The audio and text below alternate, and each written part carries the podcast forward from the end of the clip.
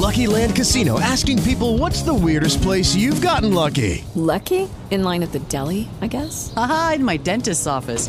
More than once, actually. Do I have to say? Yes, you do. In the car before my kids' PTA meeting. Really? Yes. Excuse me, what's the weirdest place you've gotten lucky? I never win and tell. Well, there you have it. You can get lucky anywhere playing at LuckyLandSlots.com. Play for free right now. Are you feeling lucky? No purchase necessary. Void where prohibited by law. 18 plus. Terms and conditions apply. See website for details. Step into the world of power, loyalty, and luck. I'm gonna make him an offer he can't refuse. With family, cannolis, and spins mean everything. Now, you wanna get mixed up in the family business. Introducing The Godfather at ChumbaCasino.com. Test your luck in the shadowy world of The Godfather slot. Someday, I will call upon you to do a service for me. Play The Godfather now at ChumbaCasino.com. Welcome to the family. VGW Group. No purchase necessary. Void where prohibited by law. See terms and conditions. 18 plus. Los secretos de Darcy Quinn en la FM. 8 de la mañana, 38 minutos. Los secretos con Darcy Quinn, la mujer mejor informada de Colombia. Bueno, doña Darcy, eh, ¿qué está pensando el Ministerio de Agricultura y especialmente el ICA en términos de acciones en los próximos días? Luis Carlos, hay una purga total en el ICA después de la salida de su directora, ahora el asesor y mano derecha de la gerente encargada, que es además el presidente del sindicato de Liga, don Ricardo Venegas, ha pedido la renuncia de 32 gerentes departamentales, de todos los subgerentes, de seis jefes de oficinas asesoras, de cuatro directores técnicos. El tema tiene preocupados a muchas personas del gremio, sobre todo lo que tiene que ver con la agricultura, porque lo que dicen es, en medio de estas purgas se pierde mucha gente técnica que conoce los temas, los procesos y esto puede afectar eh, luchas como la lucha contra la aftosa, contra el fusarium, contra la gripa aviar. Eh, están paniqueados. ¿Quiénes van a llegar ahí? Esa gente que llega realmente sabe. Se están sacando a todos los que supuestamente saben y lo que están diciendo es que todos estos gerentes seccionales son de ternas que deben pasar por un concurso de méritos, que deben ver los gobernadores, no son netamente cargos políticos ni cuotas políticas. Ahora, eh, bueno, pues eso pasa en muchas entidades, eh, pasa en los cambios de gobierno. Eh, Lo que quiere decir es que este gobierno es igualito a todos los gobiernos que han pasado, que cada uno llega con su gente y sacan al otro. Pero el, el tema sí es muy preocupante específicamente en el caso del ICA, por lo que le decía, es gente, es técnica, eh, por supuesto también hay cargos políticos, pero hay 32 mucha gente que conoce. 32 gerentes. Imagínese. Todos Ni los siquiera poquito a poco. ¿Pero qué es esto? Purga, la ¿Y este purga. señor es el presidente del sindicato? Y, y lo, lo peor de todo es que esto lo esté tomando, digamos, esas decisiones las esté tomando el gerente del sindicato Ricardo Venegas, que es el asesor o mano derecha de la gerente encargada, mientras elige un gerente que supuestamente va a ser por méritos. Eh, bueno, en fin. nos están diciendo, qué barbaridad. Mm. Ojalá no sea cierto. Es cierto, es cierto. Es más, eh, me mandan la denuncia con un pantallazo del momento en que eso está pasando, porque esto sucede en una reunión virtual y ahí, y ahí está el y ahí está el, el asesor pidiendo la renuncia de todos los 32 gerentes departamentales del ICA. Caramba, terrible.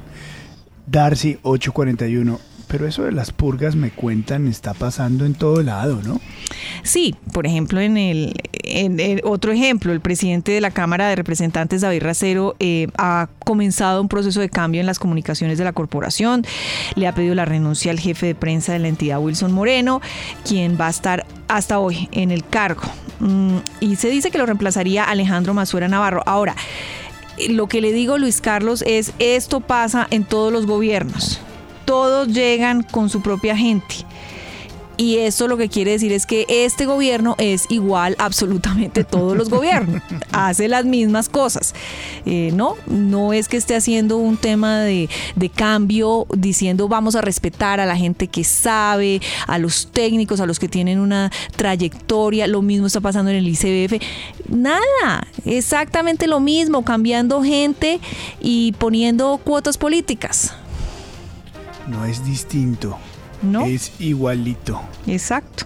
Qué buena frase. Doña Darcy, Antonio Navarro, el exministro y excongresista, está abierto de todo lo que es el pacto histórico? Pues mire, llama la atención que Antonio Navarro lideró una carta que le fue enviada al presidente Petro donde piden inversiones para el departamento de Nariño, vías para el eh, departamento de Nariño, sobre todo con lo que está pasando en Rosas, como han quedado eh, estancados, la necesidad de abrir vías por otras partes, etcétera, etcétera.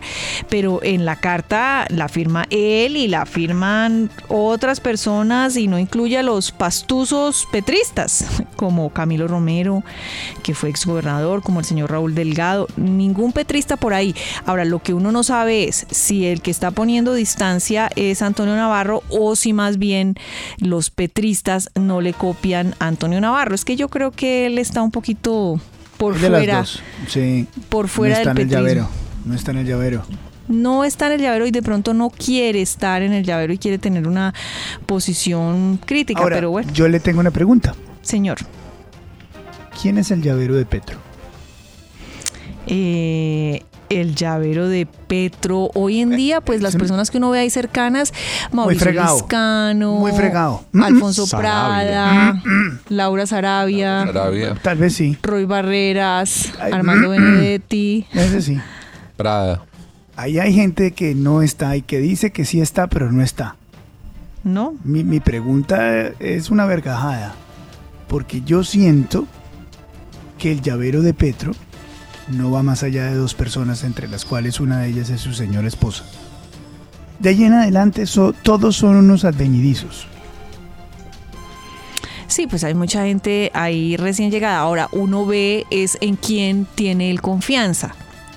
Mm, yo no sé si es que sea confianza o sean las personas que salen a, respaldarlo en público. Pero yo no, yo no veo a Gustavo Petro, basado en mis observaciones, se los pregunto a ustedes, consultando o dejándose llevar de influencias de otras personas, que no sea una o dos. Pues Luis Carlos, eso que desde la antigüedad se llamaban sanedrines, que es un grupo de amigotes o altos funcionarios en palacio que se reúnen con el presidente por la mañana a tomar un café, luego a la hora del almuerzo, que luego por la noche se toman un whisky, claramente eso en este gobierno no existe. Eso que fue además muy común en Colombia, aquí chao Sanedrín, chao grupos de tertulia largos con la misma gente todos los días, pero sabe que siempre ha sido así. Recuerde lo que fue la alcaldía.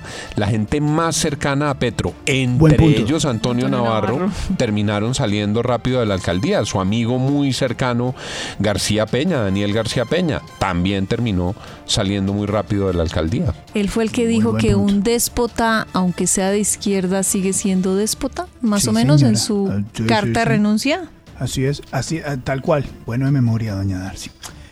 8.45, los secretos con Darcy Quinn, la mujer mejor informada de Colombia. 8.45. Los secretos de Darcy Quinn en la FM.